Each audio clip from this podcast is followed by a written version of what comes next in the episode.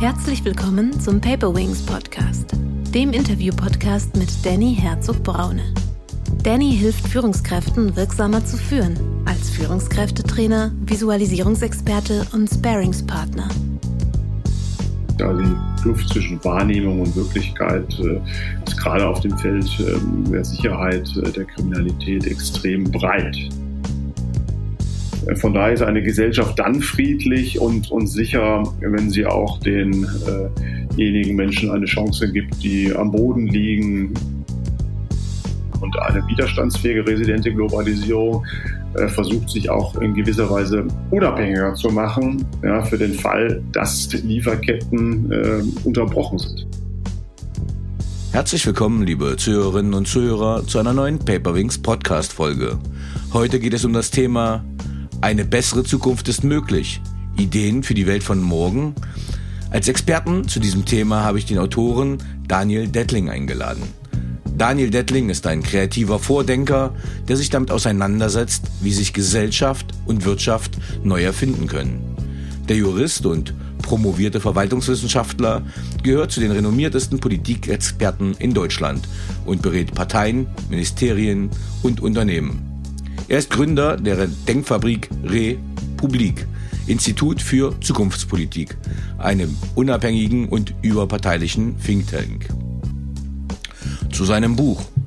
Haben Sie sich schon einmal Sorgen um unsere Zukunft gemacht?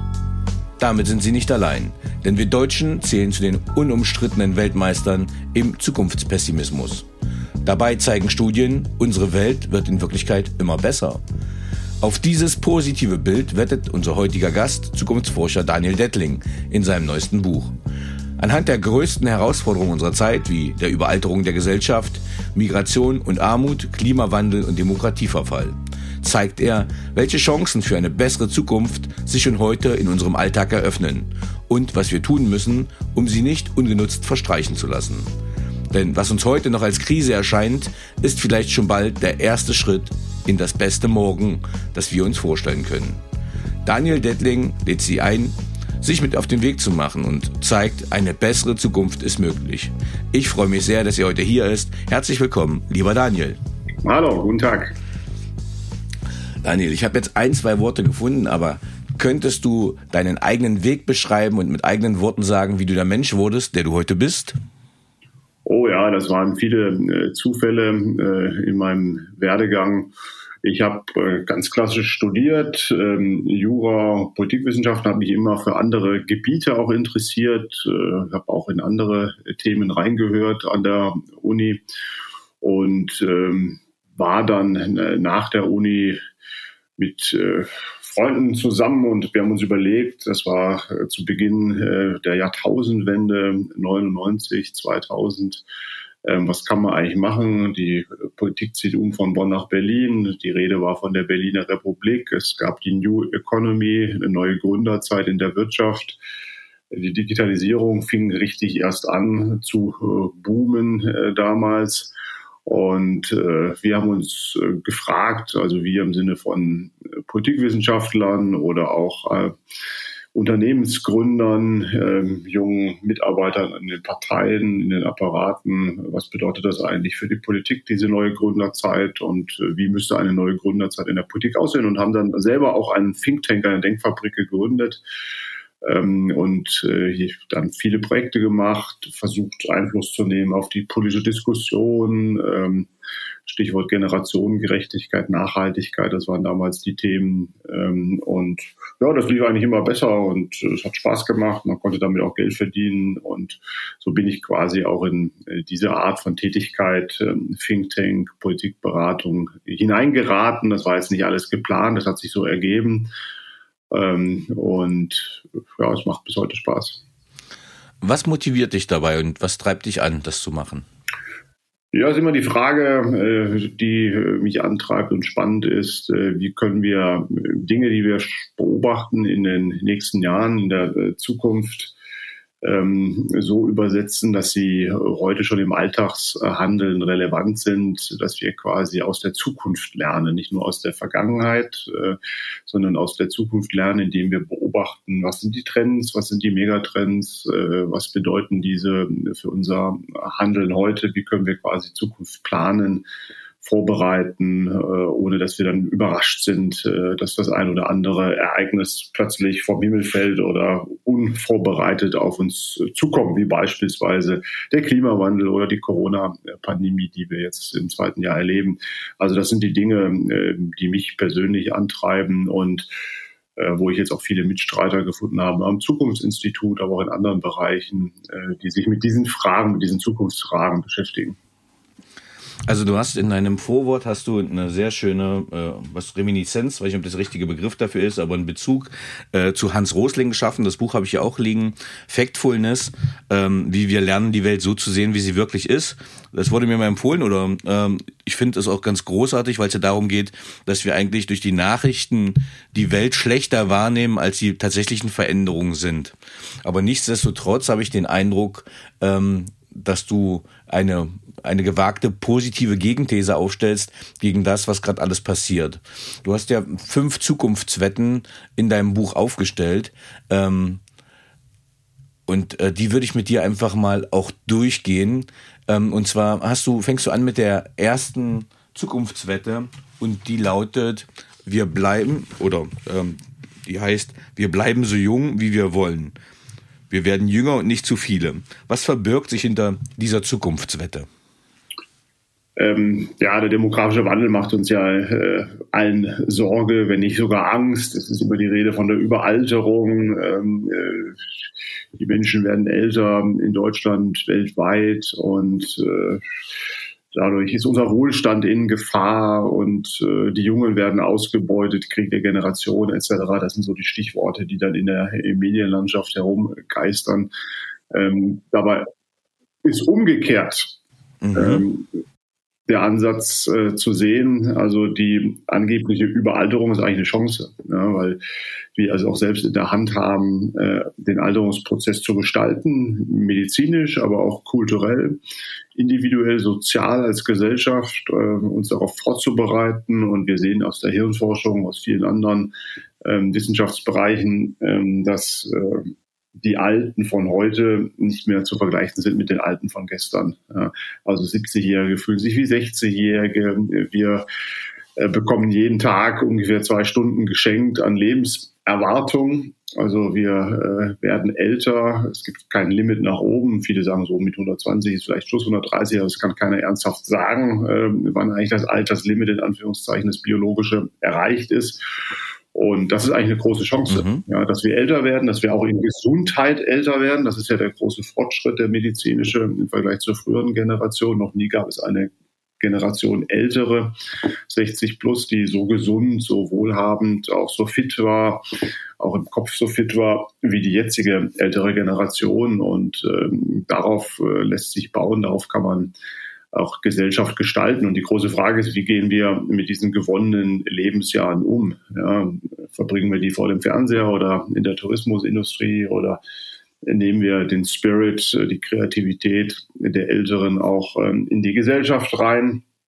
Stichwort Engagement oder auch im Arbeitsmarkt, Stichwort längeres äh, Erwerbsleben. Viele sind ja auch bereit, länger zu arbeiten, weil sie es gerne tun. Ja? Mhm. Und äh, von daher sind es eigentlich die Chancen überwiegen. Und wir als äh, mit äh, am schnellsten alternde Gesellschaft, Deutschland und Japan sind die beiden äh, globalen Gesellschaften, die besonders schnell altern in diesen Jahren äh, bis 2030. Äh, daraus erwachsen sich äh, natürlich dann auch Chancen äh, und, und Vorteile gegenüber anderen Gesellschaften, weil wir das schon dann hinter uns haben oder mittendrin sind. Und dann viele Innovationen, äh, im Pflegebereich, ja, digitale Assistenzsysteme bis hin zum Thema, wie kann man eine Krankenversicherung, eine Rentenversicherung altersgerecht, nachhaltig äh, so aufbauen und ausgestalten, dass sie auch die ja, jüngeren Generationen nicht belastet. Das sind Fragen, die sind andere Gesellschaften erst in 20, 30 Jahren mit befasst. Also äh, so gesehen haben wir da auch einen gewissen äh, Vorsprung. Ähm, vielleicht sollten wir auf den Begriff schnell altern mal Bezug nehmen.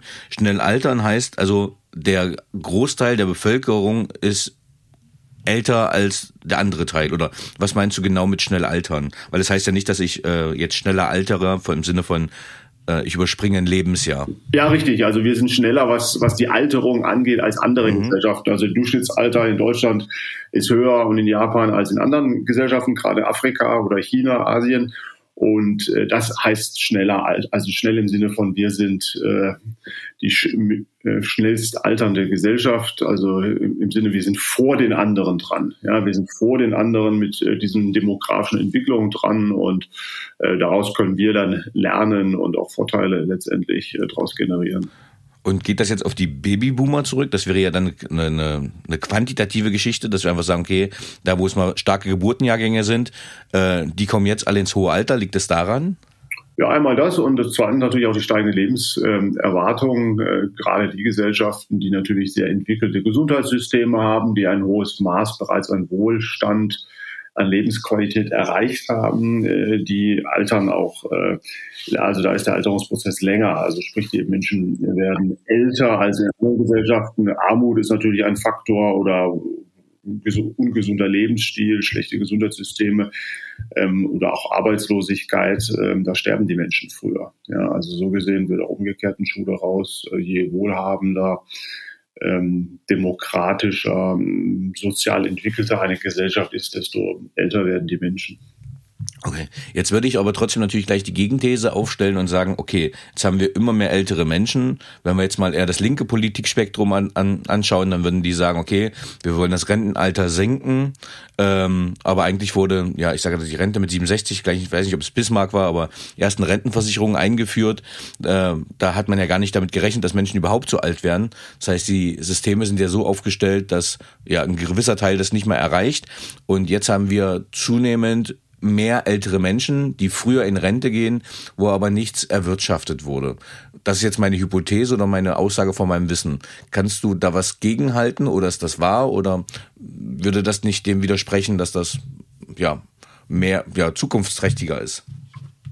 Ja, gerade das Rentensystem von als, als Bismarck in der Tat das eingeführt hat, ähm, war so, dass die Lebenserwartung damals äh, um, um die 60, wenn nicht darunter war. Ja, also mhm. eigentlich keiner äh, dieses Rentenalter erreicht.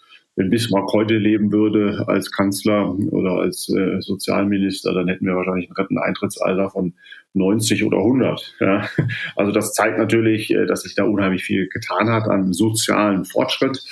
Und ähm, auf der anderen Seite verbringen jetzt zunehmend viele Leute ähm, ihre Rente, Rentendauer, Rentenbezugsdauer ähm, sehr lange Zeit, ja, 15, 20 mhm. Jahre plus, ja, und äh, das ist natürlich eine Verschiebung, äh, die einerseits positiv ist, auf der anderen Seite ja, sind die Leute trotzdem ja überwiegend noch fit, gesund und äh, wollen auch noch etwas Produktives, Kreatives beitragen, also wollen nicht immer 20, 25 Jahre da quasi im, im Ruhestand äh, verbringen. Und, und diese Balance gilt es natürlich irgendwie auszuhandeln. Viele sagen, äh, man sollte die durchschnittliche äh, Lebenserwartung minus 15 oder minus 20 Jahre nehmen und äh, daran das Renteneintrittsalter messen. Ja, also wenn wir im Schnitt äh, heute 76, 77 Jahre ähm, minus 15, das wären dann eben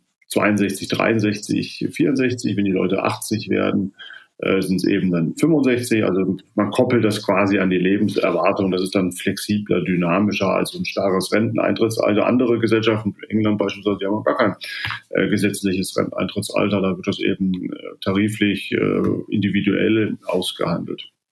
Mhm. Ähm, ein großer Zukunftstrend, das sagt ja auch das Zukunftsinstitut, ist ja diese Silver Economy, die du angesprochen hast. Ähm, du hast es eben schon mal angerissen, aber wo liegen jetzt unsere oder welche Chance besteht für Deutschland, wenn wir, du hast gesagt, ähm, das ist eine Chance, wir sind da Vorreiter mit Japan. Welche Geschäftsmodelle oder welche Innovationstreiber würdest du sehen für die Silver Economy als Modell der Zukunft? Die demografischen Wachstumsmärkte der Zukunft sind einmal natürlich Stichwort Pflege, also wie können wir möglichst lange in den eigenen vier Wänden wohnen, was ja die allermeisten Menschen gerne wollen. Man will nicht mhm. freiwillig in ein Altersheim oder ein Pflegeheim. Und das fängt an von, von digitalen Assistenzsystemen bis hin zu Telemedizin, Videosprechstunde. Sprich, wir gehen nicht mehr zum Arzt, sondern der Arzt kommt zu uns oder die, die Pflegekraft und äh, eben nur im Notfall physisch, sondern sonst eben digital, remote. Das spart Zeit, Geld und erhöht auch äh, die Behandlungsqualität, ähm, weil man nicht sich in kranke äh, Praxen schleppen muss, wo nur die Viren lauern. Also äh, das ist das eine. Das zweite habe ich an Gewissen die Gesundheitssysteme, die Versicherungssysteme, äh, Demografie festzugestalten. Das ist eher eine mathematische, politische Aufgabe, aber auch äh, erfordert natürlich auch sehr viel Innovation und Kreativität, was Tarife angeht, was Flexibilität, Wahlfreiheit angeht. Es gibt nicht mehr den einen Tarif, die eine Kasse, die eine Versicherung für alle äh, Versicherten oder Beitragszahler, sondern da gibt es unheimlich viel Wahlfreiheit. Viele wollen auch diese Wahlfreiheit und äh, mitreden und gestalten und aussuchen. Ja. Und von daher ähm, geht es hier auch um innovative Sozialsysteme und äh, der dritte Bereich ist natürlich dann auch ähm, Stichwort äh, Lebensqualität. Wie können wir die Kreativität, die geistige Fitness der Älteren so nutzen, dass damit auch äh, Lebensqualität sich erhöht. Ähm, das fängt dann an äh, von der Tourismusindustrie angefangen. Also das sind ja auch sehr wohlhabende Zielgruppen, die Generation mhm. 60 plus, geht aber bis hin ähm, zu anderen äh, Branchen wie Fitness, ja, äh, wer von den Hörerinnen und Hörern ins Fitnessstudio geht, weiß, wovon ich spreche. Da sieht man immer mehr Ältere. Ja, ja neulich ja. hat äh, mein Fitnessstudio ein Image, das ist eine Kette äh, gedreht und äh, das war ein 60, 65-Jähriger, der da vor den Kameras gezeigt hat, was er da macht. Ja, also die Zielgruppe hat sich verschoben und die Gesundheitsmärkte werden zunehmend auch von den Älteren äh, besetzt, die dort Geld ausgeben. Das ist nicht nur der erste, der öffentliche Gesundheitsmarkt, das ist auch der private, ja, wo man eben privat zahlt wo man privat in die Reha geht, in die Kur geht etc. Und das sind äh, so Silver Economy Wachstumsmärkte, ja, wo zunehmend viel Geld umgesetzt wird. Viele sagen auch, dass die der Gesundheitsmarkt in Deutschland in wenigen Jahren äh, mächtiger ist und auch umsatzstärker ist als der Automobilmarkt. Oh, das ist auch eine spannende These. Na gut, äh, jetzt könnte man ganz böse sagen, wenn Tesla so weitermacht, ist es nicht überraschend, weil das eine einfach zurückgeht, aber das wäre jetzt ein bisschen zynisch gesprochen. ähm, ähm, du schlägst auch einen neuen Generationenvortrag, äh, Generationsvertrag vor. Was verstehst du unter einem neuen Generationsvertrag? Ja, wir haben in der äh, Corona-Krise ja gesehen, dass die Jüngeren äh, bereit sind, zurückzustecken. Ja, äh, das bröckelt jetzt so ein bisschen auf, völlig klar, aber die ersten Monate ähm, erster, zweiter Lockdown, da haben die Jüngeren sehr viel verzichtet ähm, auf Freiheit, ähm, auf äh, Partys, auf, auf Reisen, ähm, äh, auf Verwirklichung, ja, auf Lebensqualität. Und ähm, jetzt fordern sie, Stichwort auch Fridays for Future von den Eltern, auch eine gewisse Solidarität ein, was Zukunftsthemen angeht. Ja, das mhm. ist einmal das Thema Klimawandel, völlig klar, aber es geht aber auch um Bildung, es geht um äh, Schule, es geht um Arbeitsmarkt, sprich hier müssen jetzt auch Investitionen folgen. Ja, also wir brauchen auch einen Generationenvertrag, der nicht nur die Älteren schützt, sondern auch den Jüngeren Freiheiten ermöglicht. Ja, ökologisch, sozial, ökonomisch und der deutsche Bildungsbereich ist ja äh, gnadenlos unterfinanziert, ähm, gerade was Kitas und Grundschulen angeht. Ähm, das sagt jede OECD-Studie jedes Jahr und da muss wesentlich mehr passieren. Also wir brauchen einen Generationenvertrag, der in beiden Generationen äh, ein Höchstmaß an Freiheit und Selbstverwirklichung auch ähm, garantiert. Ähm, jetzt bin ich kein politischer Podcast, aber wir haben ja gerade eine Zeitenwende. Das heißt, äh, wir sind jetzt gerade Anfang November. Wir stehen kurz vor Beginn der ja, Amtsübergabe. Das heißt, die Ampelkoalition wird bald in Kraft treten.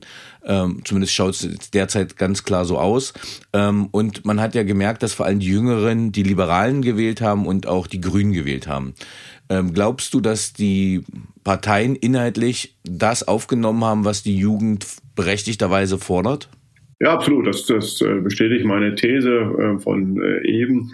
Die Jüngeren haben lange Solidarität geübt, gezeigt und ähm, haben jetzt gerade im Sommer gemerkt, ähm, dass jetzt auch mal umgekehrt die Älteren Solidarität zeigen müssen und sie beispielsweise auch impfen lassen müssen und äh, sie nicht jahrelang im Lockdown bleiben wollen. Und die Parteien, die das am ehesten noch zugespitzt gesagt haben, waren FDP und Grüne, die ganz klar gesagt haben, es geht hier auch um die Jüngeren, es geht auch um die Freiheit, die Bildung äh, der Jüngeren, die Zukunft der Jüngeren. Äh, die anderen Parteien haben das eher äh, kaum adressiert.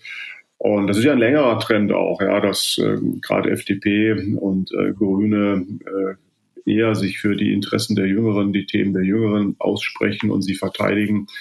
Die Volksparteien CDU, CSU, SPD sind ja auch ähm, vom Altersdurchschnitt her eher auf der Seite der Generation 60 plus. Und so gesehen gab es da jetzt schon in den äh, letzten Monaten, gerade zur Bundestagswahl, auch eine Art Generationenkonflikt. Mhm. Ähm, vielen Dank. Wenn ich zur zweiten Zukunftswette von dir eingehe, dann sagst du, die Welt wird friedlicher. Ähm, erstmal die Perspektive, meinst du das regional oder meinst du das global? Also meine ich global. Das mhm. meine ich vor allem, was äh, Demokratien betrifft. Äh, Demokratien, wissen wir ja seit Immanuel Kant, führen so gut wie keine Kriege untereinander. Ja, das ist eher die absolute Ausnahme. Es äh, liegt aber auch, hängt auch regional äh, letztendlich äh, davon ab. Ähm, Frieden bemisst sich ja auch an Gewalt, an, an Morden, an Kriminalität und äh, die ist in den letzten 20 Jahren enorm zurückgegangen. Äh, vor allem äh, in Deutschland beispielsweise. Das subjektive Gefühl dagegen ist gestiegen. Also die Menschen fühlen sich unwohler, unsicherer, aber objektiv, was die Fakten angeht, äh, ist die Kriminalität auf einem Rekordtief. Und äh, das ist natürlich die liegt auch an der grundlegenden Beobachtung äh, oder These meines Buches. Ja, die Kluft zwischen Wahrnehmung und Wirklichkeit äh, ist gerade auf dem Feld äh, der Sicherheit, äh, der Kriminalität extrem breit. Ja, und da habe ich mir natürlich die Frage gestellt in dem Kapitel, woran liegt das? Ja, warum fühlen die Leute sich unsicherer? Ja, vielleicht auch bedrohter den Frieden auch bedrohter, sowohl in ihrem eigenen Land als auch global, weil die Zahl der globalen Kriege, militärischen Konflikte ist auch gesunken. Ja, auch der Terroranschläge und so weiter ist gesunken in den letzten 20, 30 Jahren. Und äh, meine These ist, dass die Leute sich subjektiv gefährdet, bedroht sehen. Ja, also sie wissen nicht, äh, was gibt mir noch Verlässlichkeit, Orientierung, Gewissheit, ähm, die alten Gewissheiten gelten so nicht mehr. Sprich, eine, ein Leben, eine Rente oder eine Familie. Es ist vieles ist in Auflösung, es ist flexibler geworden. Also diese Wahlfreiheit, von der ich eben gesprochen habe, macht auch vielen Angst und äh, das Thema Kontrollverlust spielt ja eine große Rolle. Ja, viele Menschen haben das Gefühl, dass sie ihr Leben nicht mehr kontrollieren können, die Zukunft nicht mehr kontrollieren können. Das bezieht sich aber auf die Gesellschaft. Ja, wenn man die Leute fragt, wie sieht's denn bei dir selber aus? Wie sicher fühlst du dich? Wie, wie gut geht es dir? Wie glücklich bist du? Dann sagen Großteil der äh, Menschen äh, in den entwickelten Ländern zumindestens ja, mir geht's gut und äh, aber ich habe Angst, dass es meinen Kindern oder Kindeskindern schlechter geht. Ja? Also auch hier mhm. gibt es wieder diesen Gap. Und äh, die große Herausforderung ist, was gibt den Leuten Sicherheit, was gibt den Leuten Zukunftssicherheit, ist, glaube ich, äh, einerseits stabile Systeme. Mhm. Leute müssen sich verlassen können, dass die Rente stabil ist, dass es Arbeitslosenversicherung, Gesundheitsversicherung und so weiter gibt, dass Polizei funktioniert, der Rechtsstaat funktioniert. Aber es muss noch etwas Zusätzliches äh, geben. Ja, es braucht auch ja, Respekt und, und, und Würde äh, gegenüber Menschen, denen es vielleicht nicht so gut geht, die schlechter verdienen, ja, die arbeitslos sind, die Hilfe brauchen. Das sind keine Verlierer, sondern die haben äh, eben mal Pech gehabt, die brauchen besondere Unterstützung und äh, von daher ist eine Gesellschaft dann friedlich und, und sicher, wenn sie auch denjenigen äh Menschen eine Chance gibt, die am Boden liegen, äh, die sich als Verlierer fühlen, die abge sich als Abgehängte fühlen. Ja, also wir brauchen hier auch äh, mehr Respekt, äh, mehr Anerkennung, mehr Wertschätzung in der Gesellschaft. Sprich, die Gesellschaften, die fairer miteinander umgehen, die respektvoller miteinander umgehen, die fühlen sich auch sicherer. Ja, die sind nicht nur sicherer und friedlicher, sondern die fühlen sich auch so. Das ist eigentlich da äh, die zentrale These meines zweiten Kapitels. Mhm. Wenn ich jetzt aber den, den Blick auf Deutschland gerade lenke, dann habe ich das Gefühl, dass sich die Gesellschaft gerade ziemlich spaltet. Also wir haben jetzt, glaube ich, 70, 30 ungefähr, äh, wir haben 70 Prozent Impfungen, 30 Prozent noch nicht geimpft. Ähm, wenn ich das in sozialen Medien verfolge und ich nehme schon vornehmlich das soziale Medium, was äh, mir scheinbar am sozialsten ist, äh, nämlich LinkedIn, äh, selbst da werden die Diskussionen kontrovers geführt ähm, und ich habe schon das Gefühl eines, äh, ich überspitze jetzt bewusst, eines stillen Bürgerkrieges, was langsam passiert, weil es ja äh, vorhin erst einen guten Artikel im Handelsblatt dazu gelesen, dass halt sehr viele Unternehmen ja auch einfach ja bankrott gehen aufgrund der Corona-Maßnahmen. Äh, nehmen wir die ganze Veranstaltungsbranche und das die Gesellschaft eigentlich gespaltet wird. Und hinzu, wenn ich schaue, die Anzahl der extremistischen Straftaten im Verfassungsschutzbericht steigt auch stetig.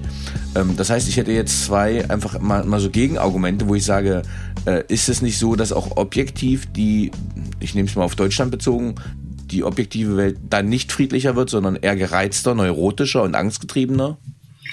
Ja, das ist natürlich ein Gegentrend, absolut. Der ist auch ernst zu nehmen. Es, es liegt natürlich im Promillebereich, was andere Kriminalitätsbereiche angeht, aber die politische Kriminalität ist gestiegen, absolut. Auch die Hasskriminalität in den sozialen Medien ist gestiegen. Übrigens ab nächstem Jahr auch strafbar. Bislang war sie nicht strafbar, wird auch verfolgt. Und auch die Plattformen werden dann die Pflicht genommen, das zu verfolgen. Ähm, also das ist ja ein Auswuchs einer zunehmenden Gereiztheit, ja, die von innen kommt. Die ist nicht objektiv. Mhm. Das sind ja, wenn man sich die Leute anschaut, die sind alle in Arbeit und Brot. Das sind ja keine Elenden, die irgendwie aufbegehren, sondern die fühlen mhm. sich frustriert, ja.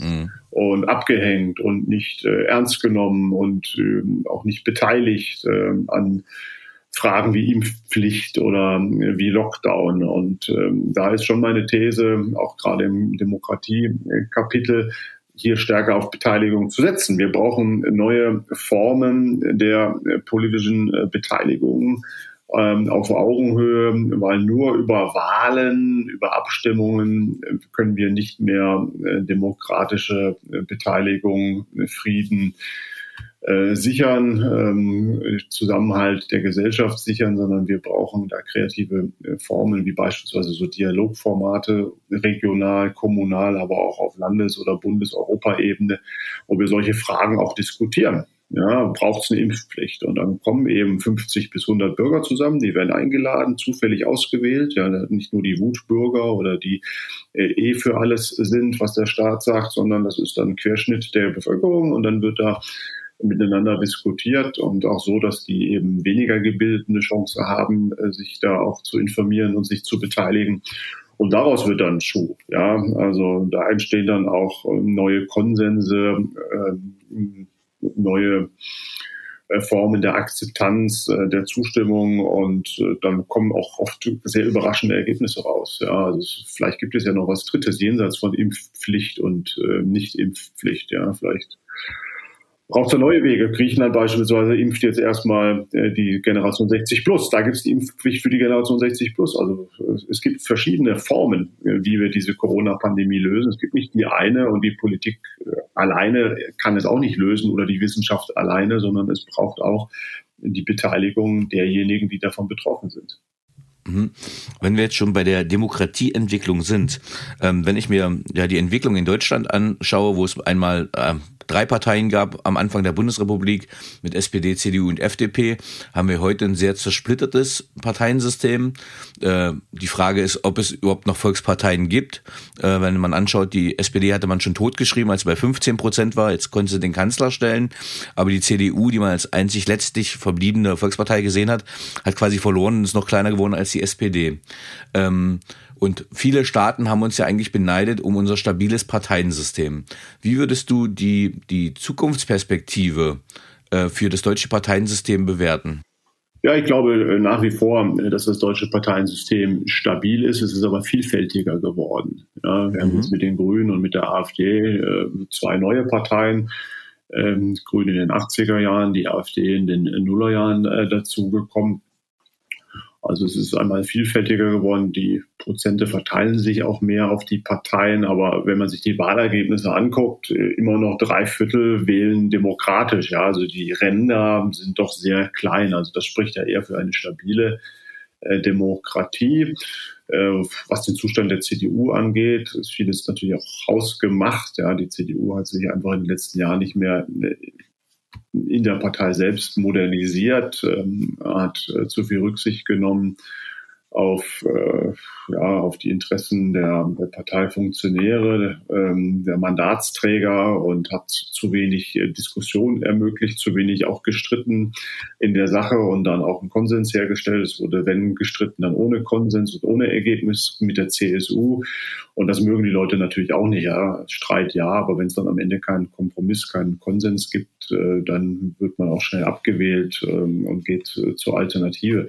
Also so gesehen ist das ein normaler äh, Prozess. Ähm, Im Vergleich zu anderen äh, Ländern stehen die beiden äh, kleineren, kleiner gewordenen Volksparteien immer noch gut da. Offene Frage ist natürlich, äh, was wird in Zukunft sein? Was wird aus CDU und SPD? Aber die Deutschen sind da bislang sehr sicherheitsorientiert, äh, was ihr Wahlverhalten angeht. Ähm, das hat man jetzt auch bei den Grünen wieder gesehen, die unter ihren Erwartungen geblieben sind. Auch bei der FDP wachsen die äh, Bäume nicht in den Himmel. Also das bleibt immer so zwischen 8 bis 13, äh, 14 Prozent äh, bei FDP und Grünen. Und bei CDU und SPD wird es eher so zwischen 20 und 25 bis 30 Prozent sich entwickeln in den nächsten Jahren. Das ist nicht mehr das klassische Volksparteimodell der früheren Jahre, völlig klar. Ja, also in den 70er Jahren gab es äh, 90 Prozent, die sich für die beiden großen Parteien ausgesprochen haben. Das ist vorbei. Ja, weil die Leute mhm. finden auch Vielfalt, Wahlfreiheit interessant. Ja, die wollen ja letztendlich so bunte Koalition die sich dann auch integrieren. Ja, also Integration ist das große Thema und die wollen nicht eine Partei, die alles abdeckt, sondern sie wollen schon auch Parteien, die miteinander können und dann eben ihre Interessen, ihre unterschiedlichen Zielgruppen auch integrieren. Mhm.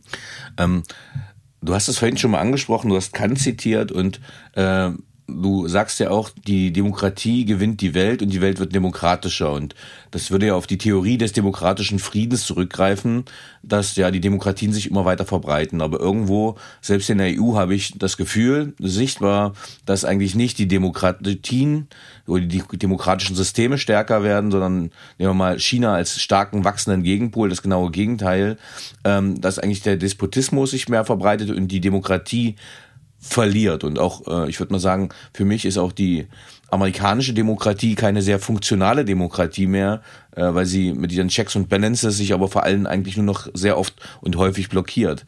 Das heißt, ist die Demokratie deiner Meinung nach wirklich das Zukunftsmodell, was erfolgreich sich durchsetzen wird?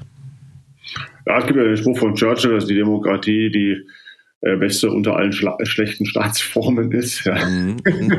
also in gewisser Weise immer unvollendet. Ja, also die perfekte äh, Demokratie äh, gibt es äh, sicherlich nicht. Der Ökonomist unterscheidet ja auch äh, zwischen vollendeten, äh, unvollendeten Demokratien, äh, zwischen so äh, hybriden Demokratien, ja, Stichwort Ungarn, Polen. Äh, einerseits, ja, es gibt Wahlen, freie Wahlen, auf der anderen Seite massiven Einfluss auf die Gerichte beispielsweise. In Polen gibt es keine unabhängige Justiz mehr, das ist eine hybride Demokratie und dann gibt es mhm. ganz klar autoritäre Systeme, wo es überhaupt keine Freiheiten gibt, vor allem keine Presse-, Meinungs- und äh, politische Freiheiten, Versammlungsfreiheiten gibt. Das äh, sind dann eher China, Russland, äh, diese Modelle.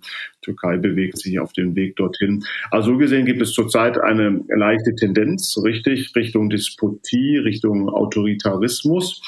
Äh, den interpretiere ich aber als vorübergehend, so quasi als Gegenbewegung, ähm, weil viele Gesellschaften gesehen haben, ja, ihr liefert ja nicht. Ja, ihr seid zwar formal demokratisch, ja, USA, Großbritannien, mhm. Frankreich, aber was haben wir davon? Äh, ja, das ist eine Veranstaltung der Eliten, ja, und darum wurde Donald Trump gewählt. Darum ist England ähm, hat sich aus Europa verabschiedet, aus der Europäischen Union, Stichwort Brexit ähm, weil diese Form von Demokratie den Menschen als zu einseitig, äh, zu unvollendet erschien. So nach dem Motto, auf uns hört ja keiner und unsere Interessen spielen in London, in den Hauptstädten, in Brüssel, Berlin überhaupt keine Rolle. Und äh, das ist eine Gegenbewegung, die ist vielleicht sogar hilfreich, ja, wie in der mhm. Zukunftsforschung sagen, es ist eine kreative Störung. Mhm. Fordert uns heraus. Ja, wir sind ja oft auch träge als Gesellschaft, als Systemdemokratie, als, als Organisation, auch als Unternehmen braucht es solche kreativen Störungen am besten von innen, aber wenn die von innen nicht kommen, kommen sie eben von außen. Und ähm, dann ist die Frage, wie geht man damit um? Ja, mhm. sagt man, wir machen jetzt zu und äh, verhaften die alle oder äh, versuchen mit denen gar nicht zu reden? Oder setzen wir uns da inhaltlich auseinander. Ja, und Macron hat gesagt, es gibt eigentlich nur drei Antworten, wie man auf den Populismus, auf den Extremismus, äh, auf diese äh, Demokratieverachtung reagiert. Äh, man kopiert sie, ja, also macht sich die Argumente zu eigen. Mhm.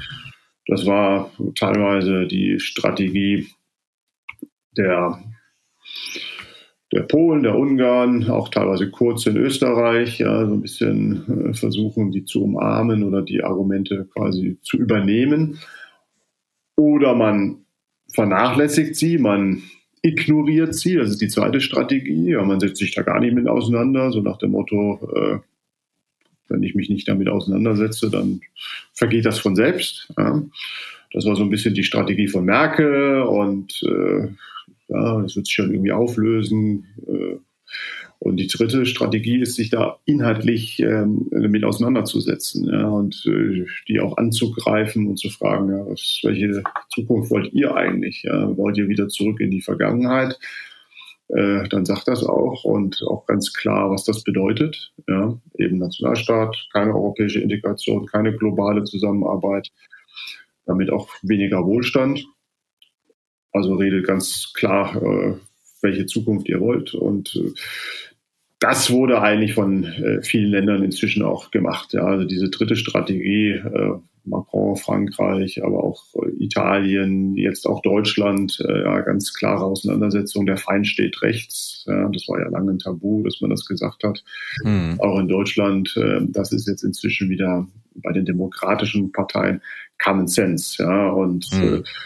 aber Daraus folgt natürlich auch eine Veränderungsbereitschaft. Ja, also es kann nicht alles so bleiben, wie es ist. Stichwort, man braucht neue Formen des Dialogs. Äh, man braucht auch äh, Stichwort Stadt, Land, ähm, äh, neue Verbindungen. Ja, viele im ländlichen Raum haben eben das Gefühl, dass sie abgehängt sind, nicht ernst genommen werden und diese Regionen wählen überproportional dann rechtsextrem.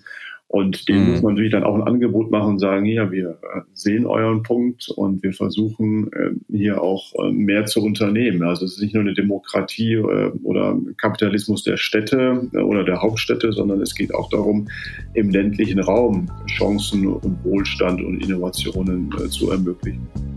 Mhm. Du sagst gerade Wohlstand und damit würde ich äh, auf deine dritte Zukunftswette eingehen, nämlich du sagst, die Welt wird wohlhabender. Und das finde ich erstmal jetzt nicht überraschend, äh, wenn man einfach ja, die Mechanismen von Wertschöpfung sich anschaut. Aber was mich überrascht hat, ist, dass du sagst, Afrika ist der äh, Zukunftskontinent. Denn ich erinnere mich an eine Weiterbildung an der Akademie für politische Bildung in Tutzing, wo es darum ging, äh, da hieß der Vortrag von einem Afrika-Experten der verlorene Kontinent. Äh, warum glaubst du, dass Afrika der, eher der Zukunftskontinent ist? Ja, weil Afrika einmal demografisch äh, unheimlich äh, wächst. Afrika wird China ablösen als demografisch stärksten Kontinent aktuell in der zweiten Jahrhunderthälfte und weil Afrika quasi eine Epoche überspringt, also von der Agrarwirtschaft hin zur digitalen Ökonomie. Also das ganze Thema Industrie, Kohle und so weiter wird einfach übersprungen.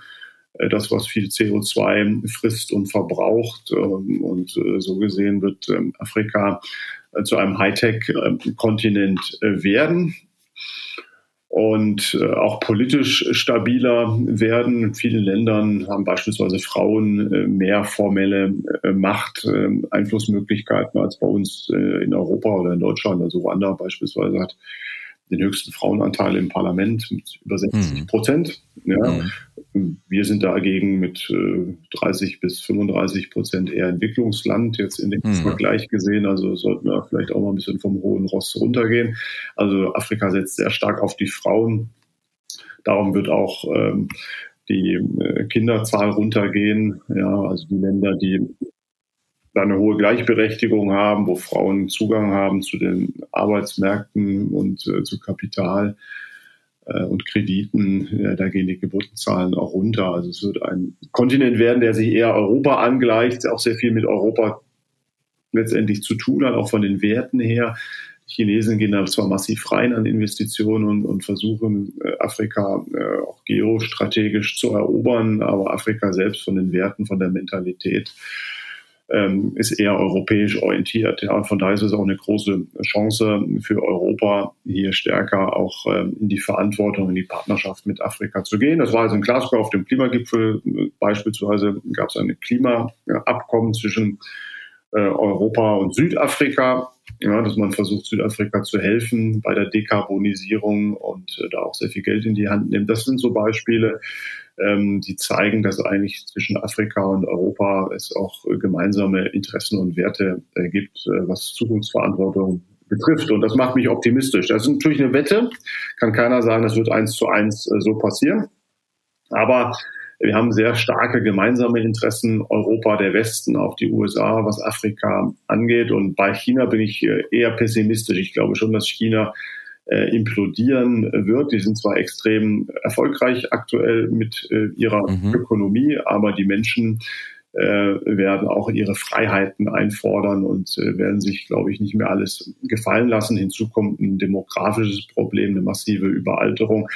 Die lassen so gut wie keine Ausländer rein. Die Chinesen haben einer der geringsten Ausländeranteile und ähm, aus der Geschichte wissen wir, dass Staaten, die sich dermaßen abschotten, was äh, ausländische Arbeitskräfte angeht, eher verlieren, eher implodieren. Äh, Vor allem ist es ja eigentlich Chinas Historie, wenn man überlegt, warum sind sie abgehängt, weil sie die große Mauer gebaut haben, sich abgeschirmt haben, zum Beispiel vom Westen und damit technologisch eigentlich in den Hinterhalt geraten sind.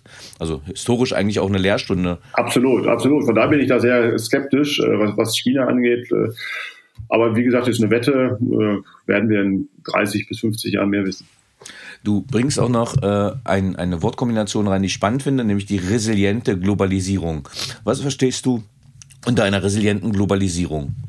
Die resiliente Globalisierung löst die hyperschnelle, effiziente Globalisierung ab. Ja, das ist äh, ein Thema oder eine äh, These, die sehr stark auch äh, den Rechtspopulismus, Extremismus, Donald Trump, den Brexit erklärt, auch ähm, AfD und äh, Front National in Europa erklärt, weil viele sich da eben als Verlierer dieser effizienten, wenig resilienten Globalisierung sehen. Ja, die belohnt die Gewinner, die belohnt diejenigen, die schneller sind, die auf Kosten auch anderer leben. Ja, Stichwort ökologische Verantwortung, Klimaverantwortung, äh, die dafür auch keinen Preis zahlen. Äh, und das ist diese Just-in-Time-Globalisierung. Die ist hocheffizient, aber sie ist wenig nachhaltig und sie verursacht hohe soziale Kosten. Und die resiliente Globalisierung als Leitbild, äh, die ist robuster, ähm, sie ist nachhaltiger und sie ist auch inklusive in dem Sinne, dass es um Chancen auch für alle geht. Ja, dass eben auch auf Arbeitskräfte Rücksicht genommen wird, ähm, die in weniger globalen, globalisierten Arbeitsmärkten unterwegs sind, beispielsweise Servicepersonal, soziales Personal, Gesundheitspersonal, die bislang ja eher schlecht bezahlt werden im Vergleich zu Industriearbeitsplätzen. Also äh, es ist eine Globalisierung, äh, die für alle versucht, ähm, einen Gewinn äh, darzustellen. Und das ist mit dem Thema resiliente, also im Sinne von widerstandsfähige Globalisierung mhm. gemeint, die nicht gleich einbricht. Ja, weil die Lieferketten, haben wir ja gesehen, sind eingebrochen, äh, sind immer noch ähm, eingebrochen, Stichwort Halbleiterindustrien. Ja. Wir sind einfach zu abhängig geworden von anderen Regionen. Und eine widerstandsfähige, resiliente Globalisierung äh, versucht sich auch in gewisser Weise unabhängiger zu machen, ja, für den Fall, dass Lieferketten äh, unterbrochen sind. Ja, also ich finde es gerade spannend, weil du sagst Lieferketten. Meine äh, Tochter, die ist in der vierten Klasse, die hat einfach mal so, ein, so eine Aufgabe in Heimatkunde gerade gerade zu Lieferketten. Um, da ging es, wie eine Jeans hergestellt wird und dass die quasi 50.000 Kilometer einfach mal hin, auf dem Weg zurücklegt, bis sie fertig produziert ist. Also von Europa nach äh, Südostasien, Südostasien nach Südamerika, zurück in die Türkei. Also ähm, und wenn natürlich eine Störung da ist bei so einem einfachen Gut wie einer Jeans, dann ist natürlich klar, dass die, ja, dass wir eben nicht resilient sind oder oder wenn wir sehen, dass der Suezkanal mal kurz ein Schiff quer steht, äh, dass wir hier quasi Ölprobleme kriegen oder Erdölversorgungsprobleme. Richtig, genau, ja. richtig. Das, äh, das merken jetzt auch äh, die Leute und äh, stellen diese Art der Globalisierung, der, der schnellen und billigen und auf Kosten anderer produzierenden Globalisierung zunehmend in Frage. Und jetzt würde ich nämlich zur, es ist eine vierte Zukunftswette, aber für mich jetzt äh, inhaltlich das Highlight, weil äh, da quasi meine größten Ängste wären, denn du sagst, die Klimakatastrophe findet nicht statt. Äh, das würde ich sofort und super gerne unterschreiben, weil das das Einzige ist, wo ich mir wirklich Sorgen mache in unserer Gesellschaft. Hm, warum glaubst du, wird die Welt klimaneutral? Ja, wir haben keine Alternative.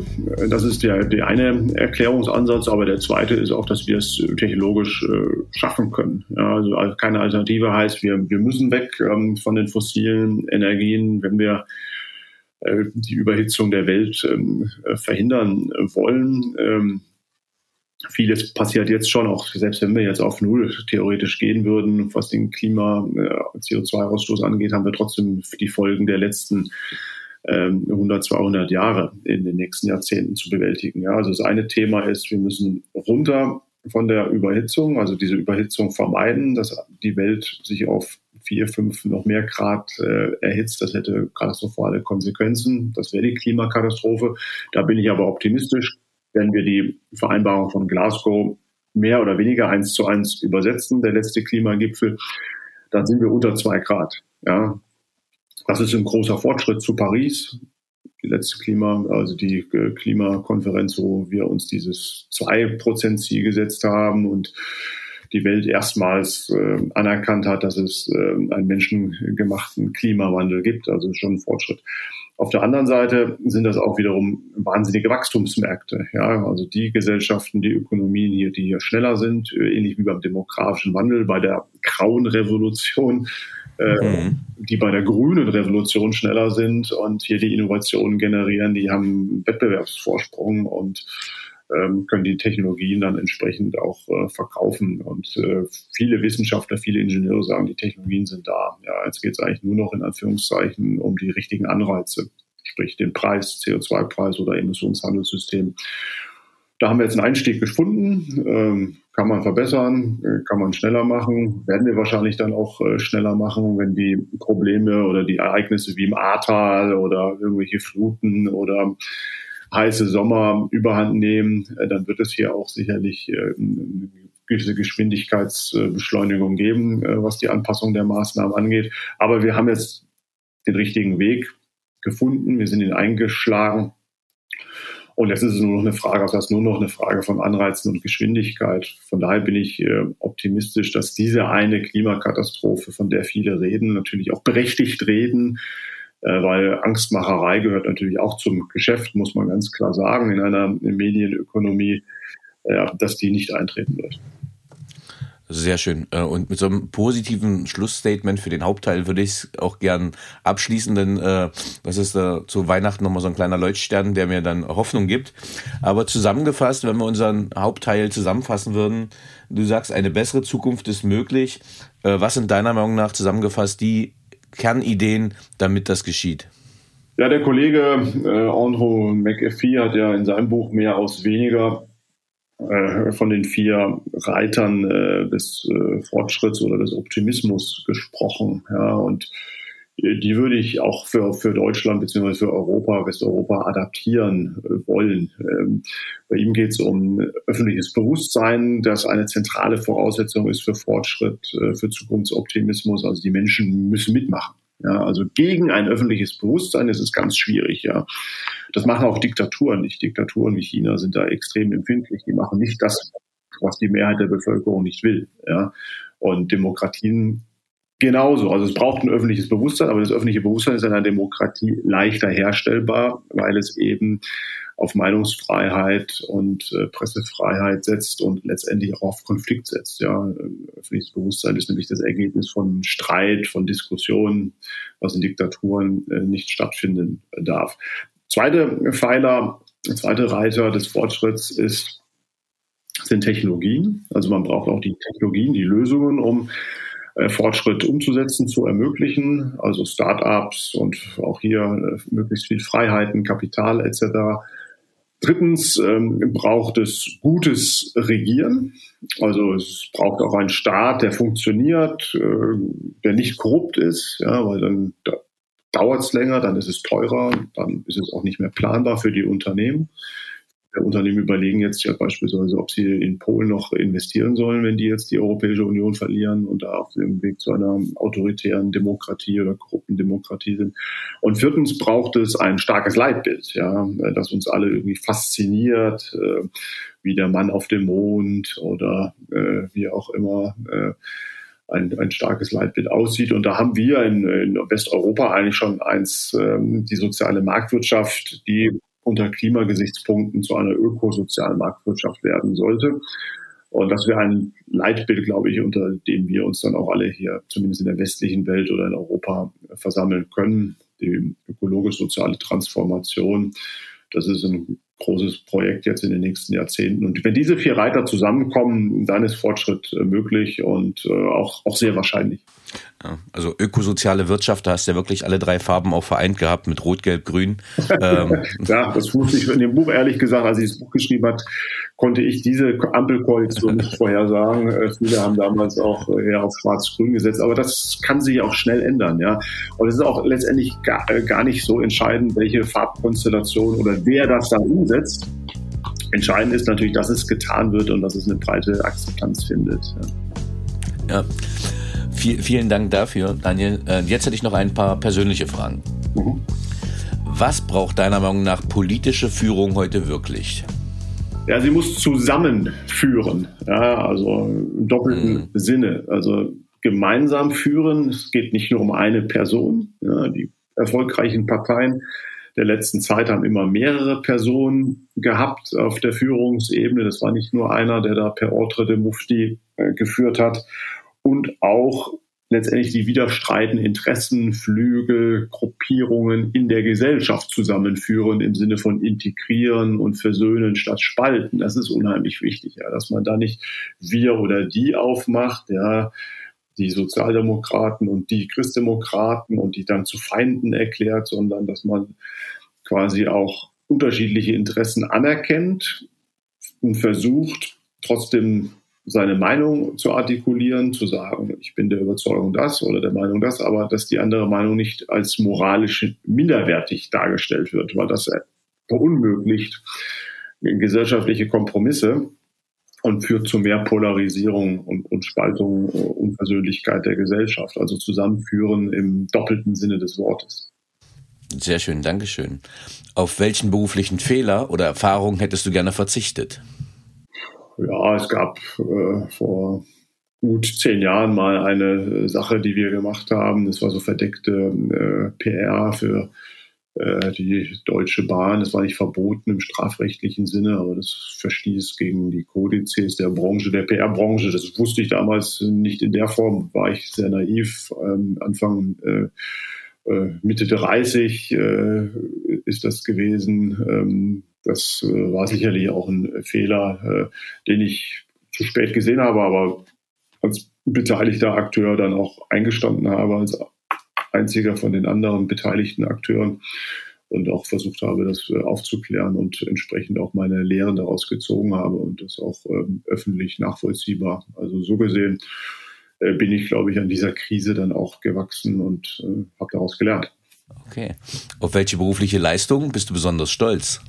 Ui, das ist eine gute Frage. Sicherlich die ein oder andere Unternehmensgründung oder Think Tank Gründung. Das, ich finde immer spannend, dass man auch mit politischen Ideen äh, Geld verdienen kann. Äh, wir brauchen, glaube ich, mehr politisches Unternehmertum in diesem Land. Es gibt zu wenig mhm. unabhängige Think Tanks, Stiftungen, äh, im Vergleich zu anderen demokratischen Gesellschaften, dass ich da einen Beitrag geleistet habe äh, und, und auch mal ins ein oder andere Ranking gekommen bin. Da bei den 100 wichtigsten jungen Deutschen damals, äh, Leon, es gibt ja nicht mehr das Sternmagazin für die Jugend. Äh, das ist sicherlich auch äh, eine Anerkennung. Super. Ja, ich äh, erinnere mich, in den USA habe ich ein paar Thinktanks besucht und das ist schon beachtlich, wie viele es da einfach ging. Zum Beispiel in Washington rumrum. wenn ich dann schaue, was wir in Berlin rumrum haben, an diesem Umfeld ist das bescheidener, würde ich mal sagen. Absolut. Ja. Das liegt auch an den Unternehmern, der Unternehmenskultur leider. Ja, wir brauchen nicht nur sowas wie Corporate Social Responsibility, wir brauchen auch sowas wie Corporate Political Responsibility. Also auch die Unternehmen sind Bürger, ja, oder sind mhm. Unternehmensbürger, die CEOs, die Vorstände, die Geschäftsführer, die sollten sich viel stärker auch einmischen und, und solche äh, Organisationen, Thinktanks, Stiftungen auch unterstützen, selber gründen oder mitfinanzieren. Da braucht es viel mehr Bereitschaft. Ja, da sind wir politisch leider etwas unterbemittelt in der Wirtschaft. Welche Fähigkeit bzw. Fertigkeit möchtest du gerne haben, die du noch nicht hast? Oh, ich würde gerne mehr Sprachen sprechen. Ja, das ist äh, schon mal ein Manko. Ähm, auf das dass meine Kinder äh, besser beherzigen. Also ich glaube, wenn ich sehr gutes Englisch sprechen könnte äh, und auch Einfluss nehmen könnte auf die globale Diskussion, das wäre nochmal ähm, ein Fortschritt oder eine Weiterentwicklung meiner äh, beruflichen Ambitionen. Ich bin mehr oder weniger auf den deutschsprachigen Raum, Deutschland, Österreich, Schweiz fokussiert. Klar, das ist äh, gut und äh, da kann man schon auch viel machen, aber diese ähm, englische Welt, die würde ich mir gern mehr erschließen. Hm. Welche drei Bücher haben dich am meisten geprägt bzw. dein Leben beeinflusst? Ja, Roslings Factfulness. Ich habe ja mein Buch, mein aktuelles Hans Rosling auch äh, gewidmet. Mhm. Das äh, sicherlich. Ähm, dann die zwei anderen, ja, als Katholik aus einem christlichen Elternhaus ist die Bibel natürlich auch ein wichtiges Buch für mich. Vielleicht ist das überraschend. Aber wurde noch nie in meinem Podcast genannt, von daher schon überraschend. Ja, es gibt ja dieses Wort von Bertolt Brecht, das kennen auch viele nicht. Ja, Bertolt Brecht ist ja Sozialist äh, gewesen und hat sich aber immer sehr stark mit der Bibel auseinandergesetzt. Und er wurde mal gefragt, welches Buch ist Ihr Lieblingsbuch? Und da hat Brecht gesagt, Sie werden überrascht sein und lachen, aber die Bibel. Ja, also es ist auch für Nichtchristen lesenswert und spannend. Ja, das dritte Buch, es gibt viele, es gibt viele Bücher, vielleicht, vielleicht ein Roman, vielleicht Dostojewskis Idiot, weil er auch zeigt, wie verletzlich wir als äh, Menschen sind und wie schnell äh, wir auch von anderen als Idioten äh, dargestellt werden. Das ist sicherlich ein Buch, der uns auch immer auf das eigene Menschsein, die Verletzlichkeit und Fehlbarkeit zurückwirft. Das ist ein Roman. Dankeschön. Ähm, wer waren die drei Menschen, die den größten Einfluss auf deine berufliche Entwicklung hatten? Ja, sicherlich meine Eltern, äh, weil wir immer sehr viel politisch diskutiert haben und äh, auch nicht immer einer Meinung äh, waren. Dazu gehören dann auch meine Geschwister, meine Brüder, meine Frau.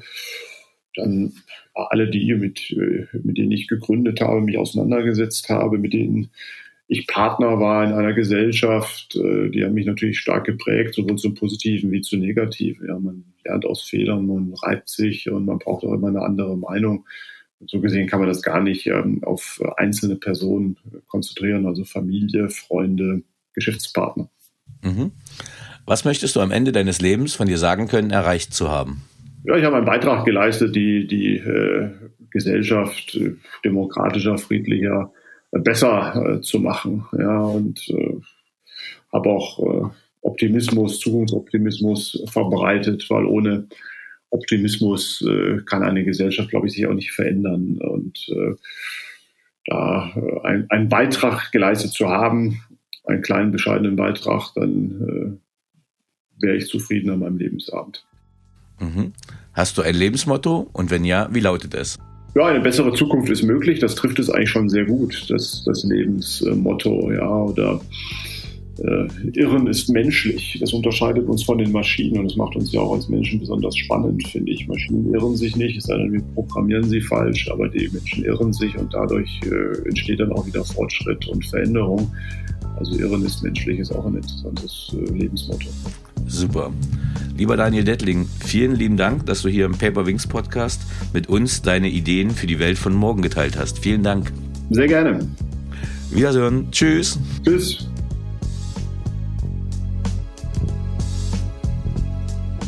So, liebe Zuhörerinnen und Zuhörer, ich hoffe, Ihnen hat dieser Podcast gefallen. Wenn er Ihnen gefallen hat, hinterlassen Sie gerne ein Abo, eine positive Bewertung und empfehlen Sie diesen Podcast weiter. Bleiben Sie gesund. Mit besten Grüßen, Ihr Danny Herzog Braune.